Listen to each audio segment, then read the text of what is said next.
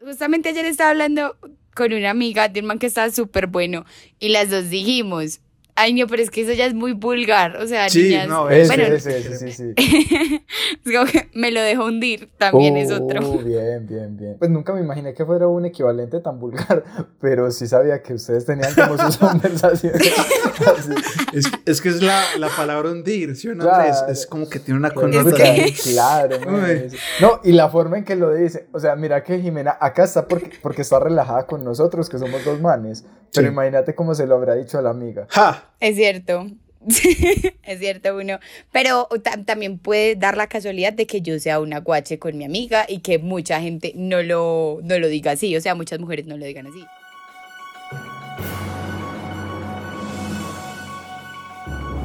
Los exagerados lujos de una joven en Miami llevaron a la Fiscalía colombiana y a las autoridades de Estados Unidos a identificar lo que se cree es una red de contrabando. En varios audios quedó evidenciada la manera en la que Omar Ambuila, funcionario de la DIAN, le insistía a su esposa para que su hija Jenny no hiciera alarde de sus lujos en redes sociales. Jenny Ambuila presumía de autos lujosos, ropa exclusiva y viajes permanentes, así como el estudio en una prestigiosa universidad. Se dice que el capital del lavado por la familia, especialmente de la niña que aparece en redes sociales, estaría alrededor de unos 3.3 millones de dólares. Hola y bienvenidos a otro capítulo más de País y Potencia. Esta vez otro domingo, otro capítulo más y esta vez parece muy contento con el caso de... Es uno que hace mucho yo creo que quería hacer y lo confirmé hoy estudiando para lo que queríamos hacer. Pero bueno, primero, Andresito, ¿qué más parcero? Y cuénteme de una vez a usted de qué le gusta presumir. Hola Jime, hola Sebas, ¿cómo están? Eh, hola también a todos los impotentes que nos están escuchando. Bienvenida Jimena, te extrañamos, lo voy a decir acá en vivo en directo para que después no, no haya como roces entre nosotros. Para usted después Eh, cortárselo. Claro, yo ya después lo corto. sí, porque ella no tiene voz. Si ella me, si ella me llega a insultar algún día, yo la corto y pues eso no queda. ¿Y de qué me gusta presumir? A mí me gusta presumir de mi paciencia. Yo normalmente soy una persona paciente que no se estresa fácil. Me han hecho estresar, me han hecho estresar, eh, pero normalmente, o sea, me tomo las cosas con mucha calma. Pero tú cómo lo presumes? ¿Cómo lo presumes? Tú vas a una fiesta huipana. Yo, el padre. soy así, yo literalmente soy así. Es que por una parte soy paciente, pero no, no soy muy humilde para hablar como de mis, de mis atributos. Entonces me gusta decir eso como, hey, soy paciente. ya. Y es algo que me gusta presumir porque creo que, sobre todo en esta sociedad actual, las personas no tienden como a ser muy tolerantes con muchas cosas que les pasan. No es mi caso. O sea, a mí me puede pasar cualquier cosa. Me pueden atropellar ahorita. Yo me paro breve y hasta le doy la mano al parcero que iba manejando. Ay, papi, se le dañó el carro. Sí. Uy, papi, yo sé de dónde le sacan ese golpe. Espera y verá, yo le mando la tarjeta. bueno, y también estamos con la señorita Jimena de regreso de sus exiliación en, en Japón. Y cuéntame también de una vez, si tus papás o tu familia fuera super, hiper, mega millonaria, ¿tú qué cosa, experiencia, eh, algo alcanzable por el dinero le pedirías? Bueno, nos volvemos a escuchar impotentes. Qué felicidad estar acá otra vez. Los extrañé, aunque solo pasó una semana hablar con estos dos bobos. La verdad es que es un gran forma, bueno, es una gran forma de empezar la semana. y No, no te lo voy a permitir. O sea, tienes que saludar bien. no, marica, no volver a saludar justamente para que esa sea la única opción que haya. Y yo creo que le pediría a mi familia muchos, muchos viajes. No, no, una, una cosa, una cosa así insignia. No, no, no, ya sé qué le pediría. Le pediría una mesada mensual equivalente a 10 millones de pesos, que equivaldría casi que un salario. Muy básica. Marica, como que básica, con eso puedo hacer y deshacer lo que quiera. 10 millones de pesos al mes. Sí. Si tu pues, familia es- es súper millonaria, le vas a pedir 10 millones de pesos que se devalúan en el tiempo al mes. Bueno, es cierto, es cierto.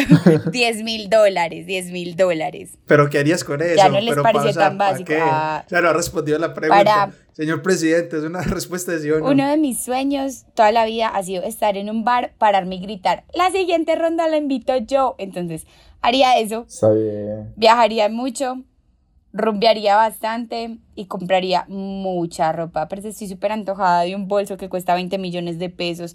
Entonces Ay, yo no creo que ser. también lo Ahí compraría. ya vemos que Jiménez se siente identificada con el personaje del día de hoy. Sí. Es, es- es su animal espiritual. Marica, Luisa Fernanda W tiene un bolso que cuesta casi 300 millones de pesos. ¿Y qué hace el bolso? ¿Qué? ¿Se cierra solo? No, es de una marca muy chévere. compatible Yo con también Alexa. lo quiero.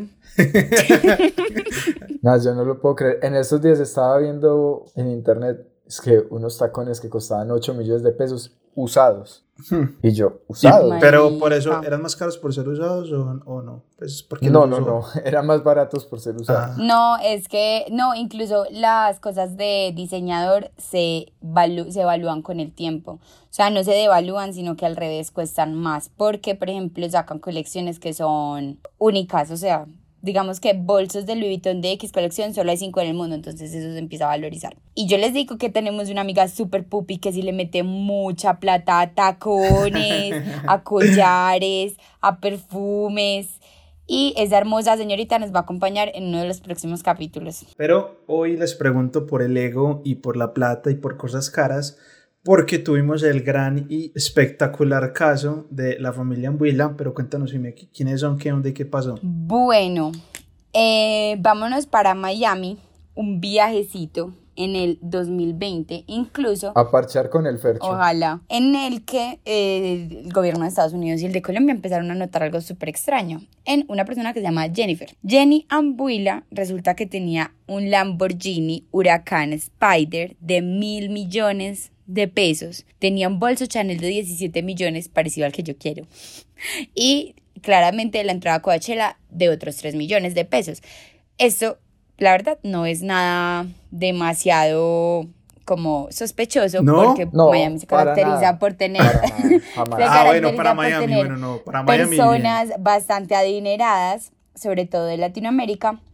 Pero cuando empezaron a investigar el origen de tantos bienes que exhibía esta persona, se dieron cuenta que era la hija de una de las personas capturadas por corrupción de la DIAN aquí en Colombia. Empezaron a investigar y resulta que encontraron que detrás de toda esa riqueza estaba el contrabando que había en dirección de aduanas en Buenaventura y pues claramente en reacción a esto y sobre las investigaciones que estaban haciendo en los funcionarios de la DIAN, la DIAN, para los que no se ubican muy bien, es la Dirección de Impuestos y Aduanas Nacionales de Colombia. Wow. Pues lo que hicieron fue que capturaron al papá y a la mamá de Jenny, les dieron cárcel preventiva y a ella la pusieron en cárcel por cárcel. La forma de justificar y el equipo legal salió a decir que lo que pasa es que ella era influencer, que todo eso era por convenios con marcas, que ella era creadora de contenido, etc.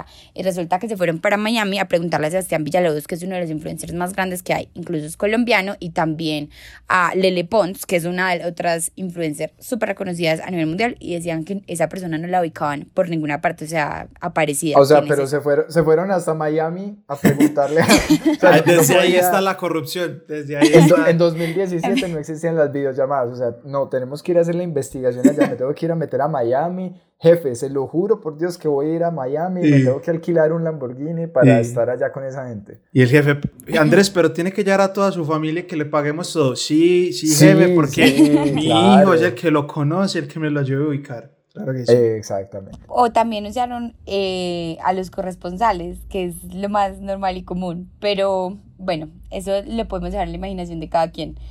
Resulta que después de la captura, claramente lo que seguía, porque estaban justificando que ella era influencer, era investigar. Y resulta que encontraron, inicialmente no encontraron ninguna cuenta en Instagram o en Facebook, que son las redes para realizar esta actividad, con el nombre de la pelada, o sea, de Jenny Ambuila. Después resulta que encontraron una con 10.000 seguidores, pero era privada, lo que no tenía mucho sentido porque estas personas se deben exponer ante las marcas, ante el público, etc.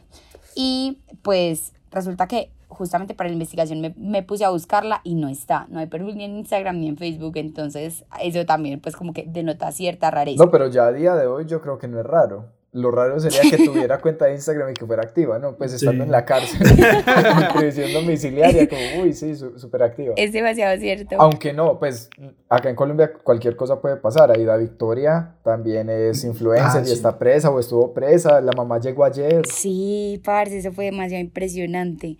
Pero con Aida Victoria sí pasó algo y es que ella... Se comió a Jefferson Cosio. entre otros, Aparte entre de otros eso. rumores. Ah, no. sí. No, pero yo también me la como, es que está muy buena, parce. La verdad, ella es muy linda. Pensé que ibas a decir que se, que se comías a Jefferson Cosio y yo, uy, marica, con esa pata toda No. tiesa, quieto. Ella salió absuelta de las cosas y a partir de ahí fue que se volvió influencer. Y pues ya como para terminar de contar detalles, claramente se descubrió que ninguna marca tenía firmas de patrocinios o negocios con ella y entre las posesiones que le lograron, eh, digamos, decomisar a la hora de su captura fue un reloj evaluado en 150 millones de pesos con incrustes de diamante y oro.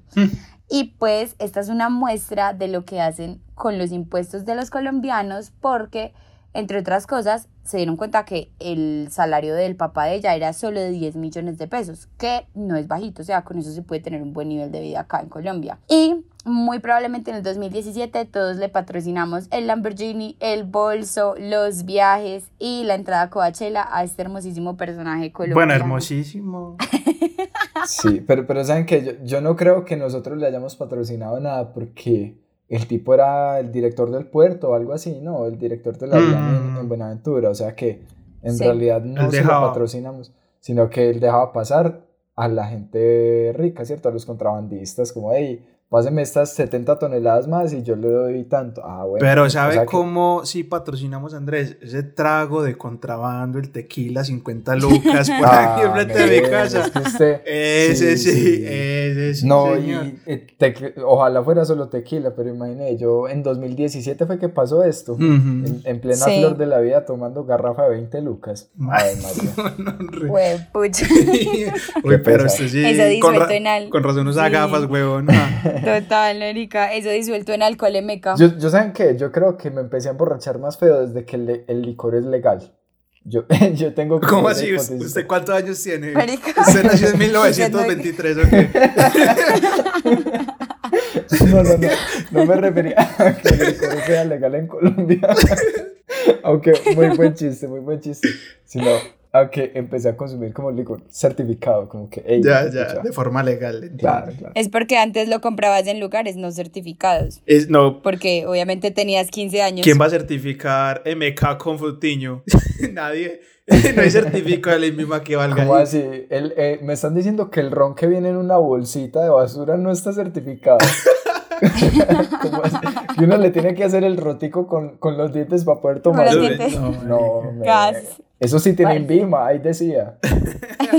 Bueno, Andrés, certifíqueme pues el dato de hoy. ¿Quién nos vas a contar? Bueno, compadres, ¿cómo les parece que hay una pregunta que ronda mi cabeza, sobre todo cuando estaba haciendo la investigación que les cuento no investigué absolutamente nada porque me cogió la tarde?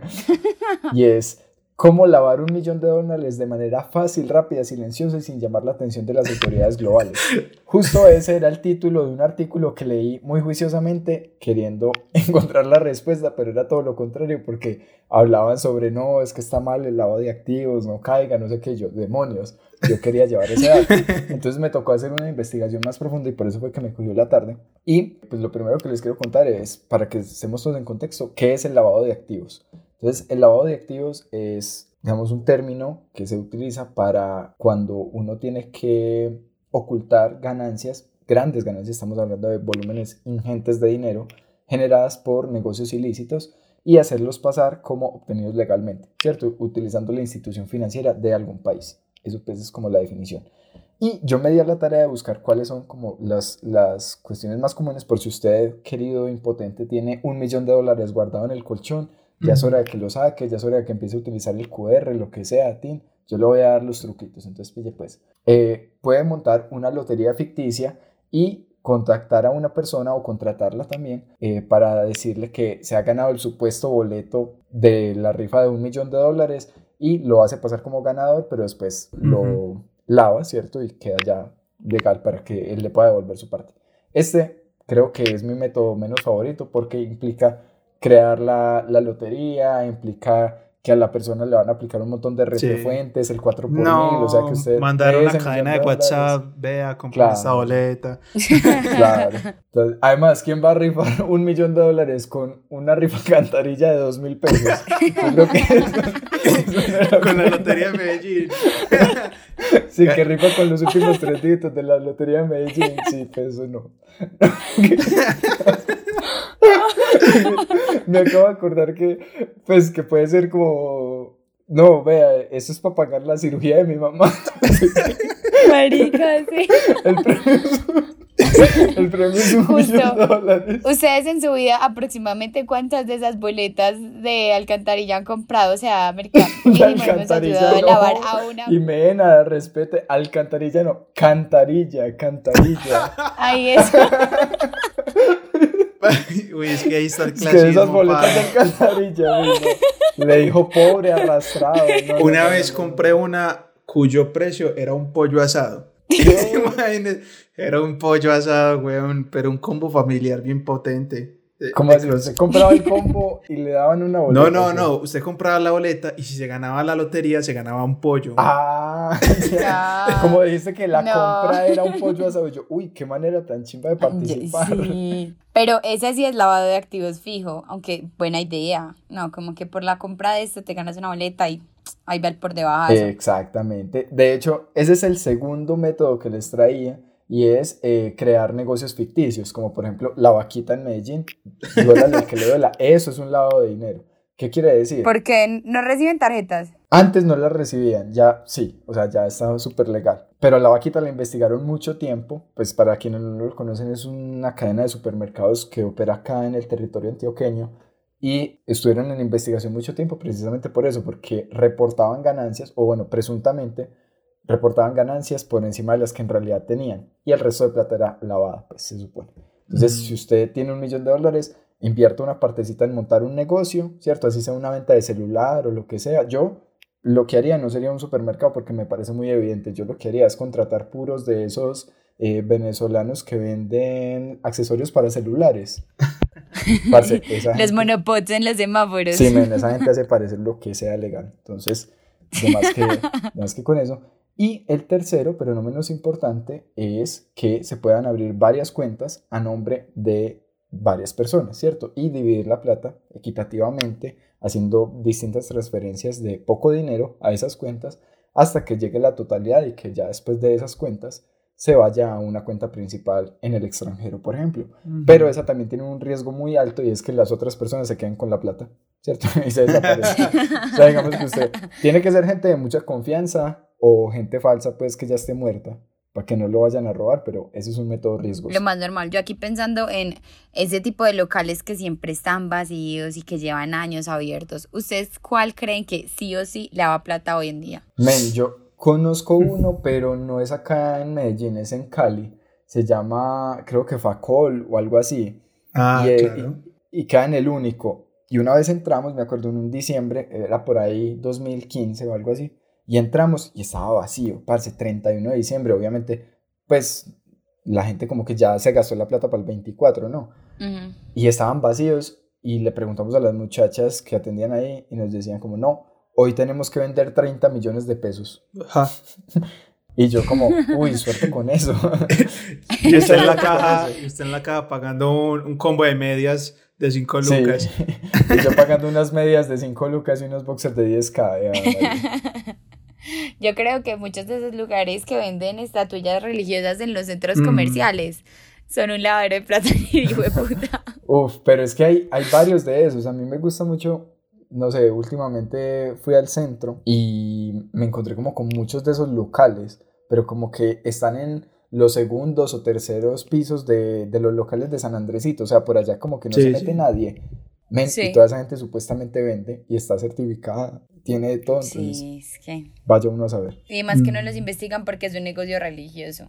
Yo también digo que eso influye mucho. Y Sebas. Parce, en, en Oviedo hay un local que cuando uno entra por donde está la, la, la mata con forma de manzana, Sí. uno entra por ese parqueadero, sobre la izquierda hay un local como que venden cosas de cacería. No sé si lo han visto. Ah, sí, sí, sí. Sí. sí. Y, y maricadas bizarras, siempre está solo. y paga un local enorme en uno de los centros comerciales más importantes de Medellín. What the fuck? Sí. Vendiendo de acuerdo, cosas de de cacería en Medellín. Men, para la cacería de personas, no. Cuando haya que matar comunistas en las calles que. Ah, lo había Claro. ¿Usted qué creyó? ¿Que la gente que iba a marchar en TXL no compraba ahí o qué? No, mijo. Claro, claro. Puras herramientas democráticas. Correcto. hay que darle un poquito de libertad a la ciudad.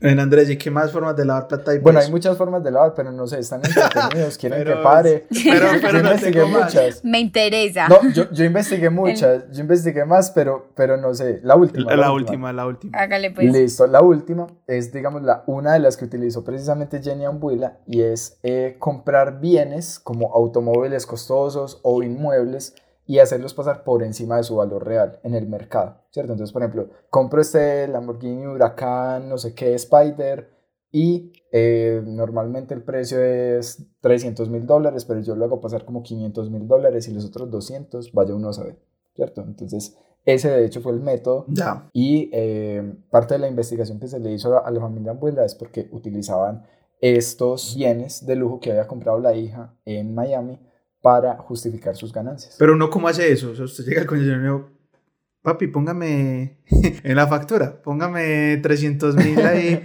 yo le doy los Ay, 250 del carro y, y ahí todo bien. Es así, tal cual, es así tal cual, porque entonces, o sea, como que, ¿y quién tasa esos valores? ¿Cierto? Estamos Ya. hablando de bienes de lujo, pues cosas que, no sé, uno puede decir que un perfume cuesta 100 mil dólares, ¿cierto? Sí. Puede que sea un perfume pirata de 20 pesos, pero en realidad pues lo estás pasando, pues lo, lo estás haciendo pasar como una cosa increíble. Mm. ¿Y quién te va a decir que no?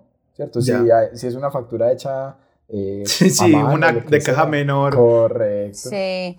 Además, muchas de como los, los objetos que son tan costosos aparecen en la declaración de renta y normalmente como son con marcas registradas y que sí son serias, lo que hacen las personas es que no inflan el valor de la factura, sino que tienen un chanchullo con alguien con el que puedan declarar renta y ahí modifican muchos números que pues para que las cuentas bancarias den. Entonces, esa también puede ser otra Y técnica. eso, porque es que la DN es muy peligrosa, tan peligrosa que ahí viene mi primera pregunta, Jime, y es, ¿cómo putas le cayeron a Jenny Ambuila? ¿Tienen algún practicante viendo redes sociales de gente sospechosa? o, o el hijo del director de la DIAN dijo, papi, mira esta influencer. No, marica, qué putas, ¿cómo alguien, cómo se les ocurrió siquiera mirar a esta pelada que sí, estaba siendo muy bullosa y toda, pero pues en su Facebook, en su Instagram, pues no, no sé cómo funciona, Jime, cuál es el sistema que tiene la DIAN para darse cuenta de esa gente, maldi- maldita sea. Qué peligro la DIAN. En esa ocasión es que la DIAN ha sido como la madriguera de muchas ratas aquí en Colombia. Uy, Ah. la tiro prendida. Uy, uy. es- esto va para Twitter. esto va pa' Twitter. Jimena va a aparecer con la bota del revés mañana. Uy. Ay, parce. Y resulta que por casualidad el gobierno de turno de esa época, que si mal no estoy, era Santos, Sí. Estaba haciendo investigaciones sobre corrupción. Ellos justamente estaban pensando pues como en implantar de una forma mucho más fuerte el del secretario anticorrupción que fue preso por corrupción. No sé si se, se acuerdan de Sí, ese claro. personaje. Pero era, era fiscal, era fiscal anticorrupción. Eso, el fiscal anticorrupción. Y resulta que entre las investigaciones empezaron a publicar varios chanchullos que tenía la DIAN por ofrecer servicios ilegales para cambiar deudas de impuestos de, senadores, de personas de cámara, de personas del gabinete, etc. Y ahí se dieron cuenta que este señor tenía muchos bienes. O sea, el señor era el papá de... mm, Omar el Ambuila, papá de pues. Jenny, exacto, Omar. y pues encontraron que en Bogotá y en Buenaventura, por ser puerto, habían muchas irregularidades y empezaron a como jalar el hilito. Y ahí encontraron a esta vieja y pum, toda la familia para la cárcel. No, pero esa respuesta me parece No. muy elaborada. Muy elaborada. Porque Yo, yo diría algo como, hey, ¿a ustedes no les parece extraño que una persona de Buenaventura tenga un Lamborghini? Ya. Y a, y a partir pero, de Pero la ¿a vieja quién? cal- ¿Quién no, le dice eso la a vieja es quién? caleña. ¿Quién le dice eso a quién? Es, ni siquiera es de Buenaventura, o sea, que el papá haya sido el administrador del puerto de, la, de Buenaventura no significa que ella sea Yo, yo, voy a decir, yo voy a decir una frase muy grilla para referirme a este tema y la vi pues por ahí en, en Facebook cuando tenía 10 años y es, no grites eh, muy, muy fuerte tus logros porque hay paredes que no les gusta escucharlo o algo así. Pues es una frase de esas que, piolín, que son como piolín en ahí. papelitos y mal Sí, sí. escritas. así. Desmotivación. Eh, desmotivación. Entonces yo, yo creo que algo de eso pasó, como que la gente empezó a seguirla o le salía ahí en el feed o lo que sea, No sé. tienen recomendaciones. Y La "No". gente celosa, ardida, Claro, viendo al otro ardida. disfrutar de sus bienes. Correcto, viendo a Jenny tomando mimosa todo el día. Eso, yo sí. creo que Jenny se metió con una Karen en Estados Unidos. Se comenzó a restregarle los lujos, a decirle vea, y a la Karen le dio rabia. Hasta que se encontró la manera de alguna forma decirle, hey Diane, esta pelada aquí, esta pelada, esta pelada no puede tener un Lamborghini. Llamada anónima, llama, pues así como protección a testigos. Sí, le hizo un citizen arrest.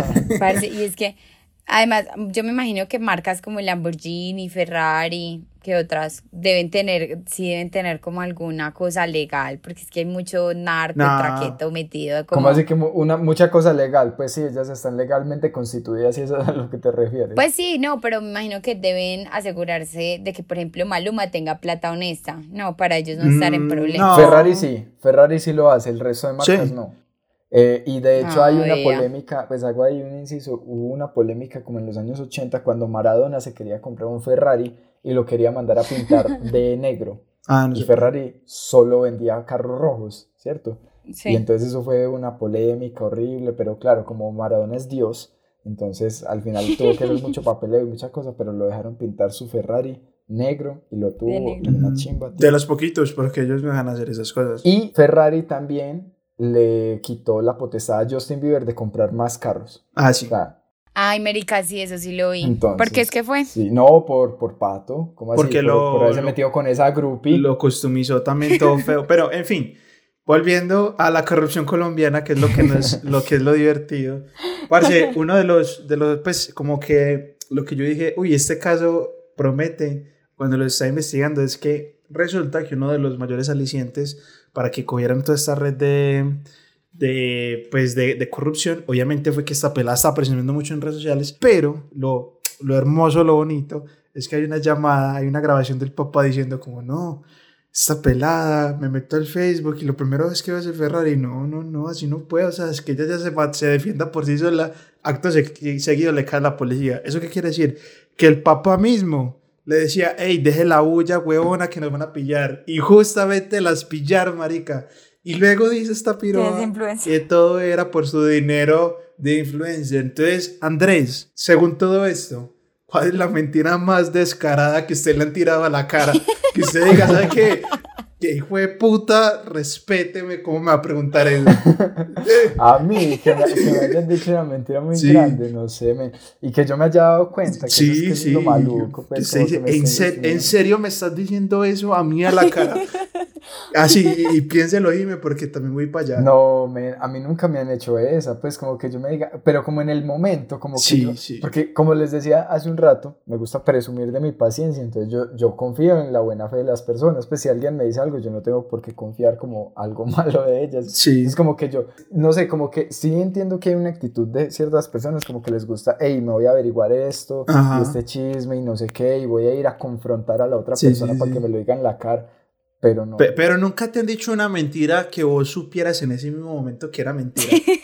no, y ahí me no. como se ríe, qué pesar, güey. la mentira. Bueno, y me, a ver, tú tienes como que mucho por contar. Tienes media hora para Dale. desahogar. No, lo peor es que no es mucho, sino que justo ayer me estaba acordando de la putería que uno le daba cuando, por ejemplo, guardaba el último pedacito de torta y, se iba para el colegio, para la universidad y todo el día era pensando en el pedacito de torta para llegar a la casa y no encontrarlo. Entonces, una vez me pasó que en- de mi cumpleaños sobró mi pedazo de torta y me fui para la universidad y cuando volví le pregunté a mi mamá quién se comió mi torta y ella con la cara sucia de chocolate en la boca Bueno, Así como Bruce. me dijo, yo no sé.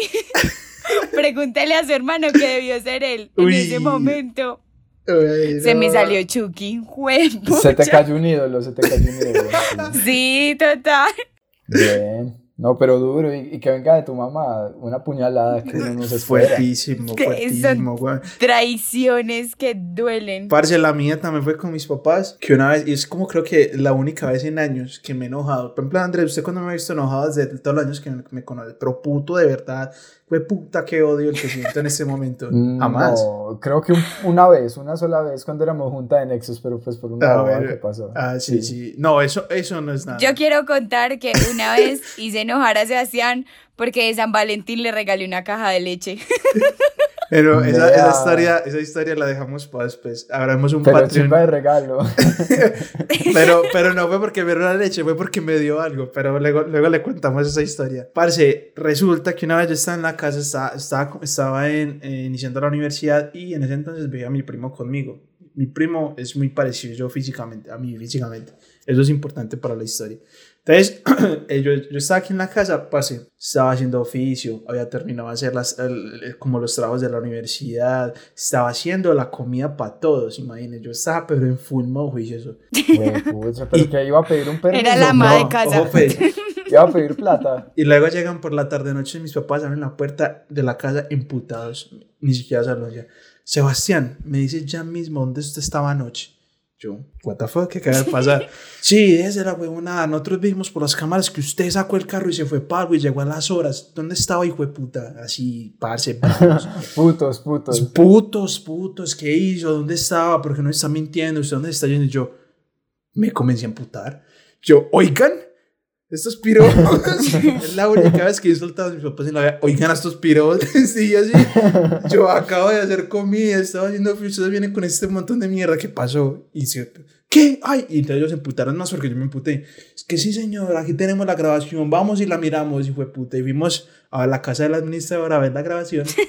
Y efectivamente era mi primo el que se estaba llevando el carro por la noche a unos lugares que luego les cuento, pero era mi primo, weón. A luna yo- lunera. Parce, y yo en ese momento lo que les digo, yo como acusándome algo que yo sabía que era absolutamente mentira, entonces mi mamá como, entonces no me van a decir, vamos, llevamos las cámaras, y yo, vamos a ver esas hijueputas. Porque, parce, sí, sí, el descaro, yo creo que esa es la única vez que he estado puto, puto en, en mi vida, de verdad, pero enojado. Pero no entiendo por qué te estaban. Ah, bueno, pues. Sí. El descaro, es que es el Yo me descaro. imagino. Pero entonces, como, como al final, cuando ellos se dieron cuenta que era tu primo, ¿qué dijeron? Nada, como, como, ah, Parce, es que un papá no pide perdón. No, Primero no, no, muerto no. que pidiendo perdón. Y, y nos dimos cuenta porque en la grabación yo dije, yo, si ven, yo no tengo esa camiseta. No, es como cuando uno le decía a los papás, pa, vea, saqué cinco en este examen, no sé qué. Ah, hijo, qué bueno, esa es su responsabilidad. Sí. Uy, sí. Literal, literal. Duro. Parce, entonces sí, el descaro, el descaro del caso, pero entonces yo bueno, quiero pero hablar- pregunta, ¿usted por qué estaba tan lambón ese día? ¿Ah? ¿Qué Parce, había yo soy así. ¿A quién yo había soy, metido yo, a la yo casa? soy un No, amor. usted no es así. Usted no yo es soy así, un papá. amor, weón. Dime, yo sé o yo no soy así. Sebastián sí tiene mero complejo de esperancita, la verdad. Ya, yo soy así, parce. Es que yo soy un amor de hijo. Pero mm, eso no es un, eso no es ser un amor de hijo, eso es ser súper desparchado. Tú estás aburrido y te pones a hacer aseo, literal. Bueno, ya sabemos que Jimmy no hace nada de aseo en su casa. ¿Eso qué tiene que ver? Pero tranquila, Jimé, somos dos en este podcast, no te preocupes, somos mayoría. Gracias. Bueno, muchachos, y para retomar el caso en Huila, yo quiero que ustedes se pongan en el- los zapatos de Jenny, ¿listo? Porque ella es la víctima realmente de este caso. Era su papá el corrupto. Entonces, imagínense, Jimmy, imagínate que tu papá es, bueno, los papás, los dos, los papás son ultramillonarios, pero por razones bastante grises, ¿listo? Bastante shady, no, no es de andar contando por ahí, ¿listo? Es, es bastante sospechoso, es mucha plata, es muchísima plata, pero Listo, te lo dejo a tu imaginación y al de todos los oyentes qué es lo que hacen tus papás. ¿Tú de qué manera le justificas a tus amigos, a tus conocidos, todos los que te ven llegar en tu Mini Cooper, cómo les justificas que esa plata es legal y que no hay nada que sospechar? Una no, no, ojo, ojo, porque una cosa es, ah, esa pelada siempre tiene el último iPhone y todo, pero por ejemplo que cambies de carro cada mes o que tu papá te recoja con escoltas o cosas así que yo te diga, uy, bueno, está, está más difícil de ocultar, ¿tú qué te inventarías? Diría que mi papá es un refugiado político de. De Liberland. No sé, Ruanda o De algo de Liberland. Liberland.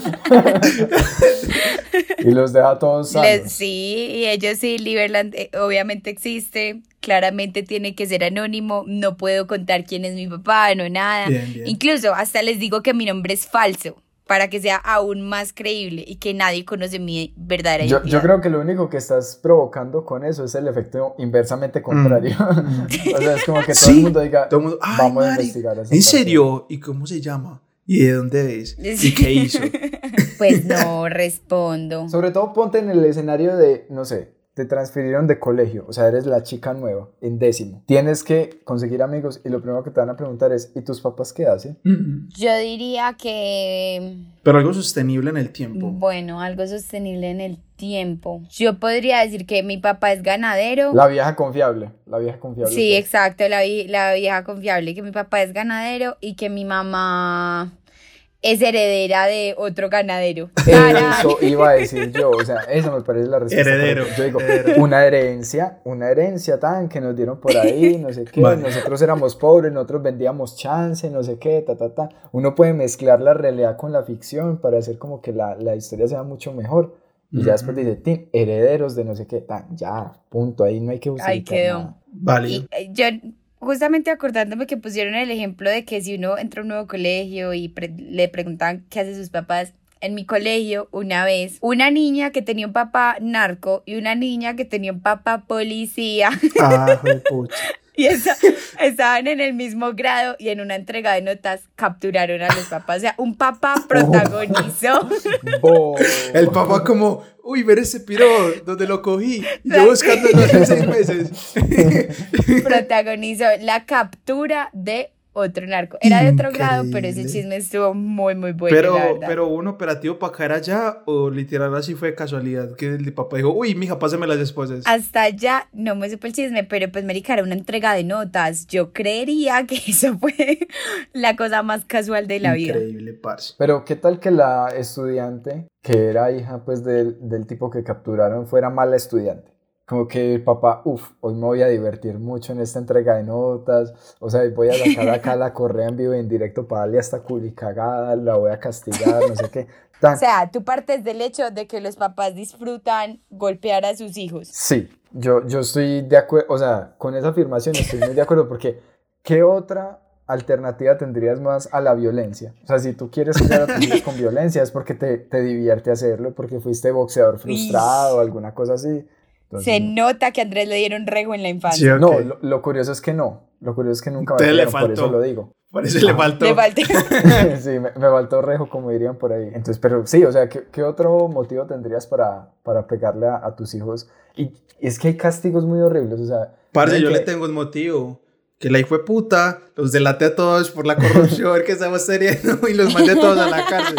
Ese es un muy buen motivo. ¿Ustedes cuál es el peor castigo? O sea, y, de ah. acuerdo con lo que dice Sebastián, como que hayan escuchado. Por ejemplo, yo tengo un castigo de, de mi abuela, ¿cierto?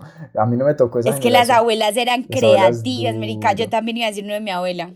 tengo dos. Hay uno que cogían la cable, el, la cable, oiga pues, el cable de la plancha y le daban a los hijos con eso y el segundo es que ponían una cuchara a calentar en el fogón y después la ponían en la boca de los niños. ¿En la boca? en la boca, por haber contestado mal o lo que sea. No hacer una dictadura militar.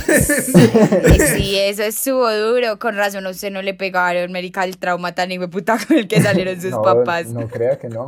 Yo creo que a Jenny Ambuila yo lo hubiera cogido por todo el puerto de Buenaventura con el cable de la. O sea, a bolearle cable. De la plancha. De, la plancha. por todo ese puerto.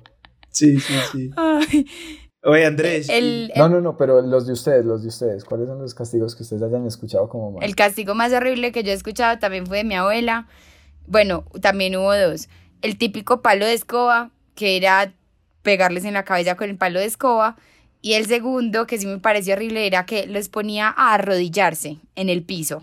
Y ella decía cuándo se paraban. o sea, podían, podían durar. Es psicológico. Sí, Marica, podían durar ahí siete horas y si mi abuela no se le daba la gana, sin tomar agua, sin ir al baño, sin comer, no, no se paraban, no se podían parar. Y... y es que la verdad, a la mujer le tocó criar a siete hijos y todos, la verdad, súper, súper difíciles. O sea, le estás justificando. Estás justificando la violencia de tu Esa, abuela. pelada- esa, esa abuela estaba entrenando, era marines, puro sí. Sí, señor. O sea, si Jime hubiera conocido a Hitler, hasta lo hubiera justificado, ¿no? Pues había que poner esa Claro. en cintura porque... Ay, ¿qué les pasa? Obvio, no. Ahora, Sebastián, ¿cuál, cuál fue el tuyo?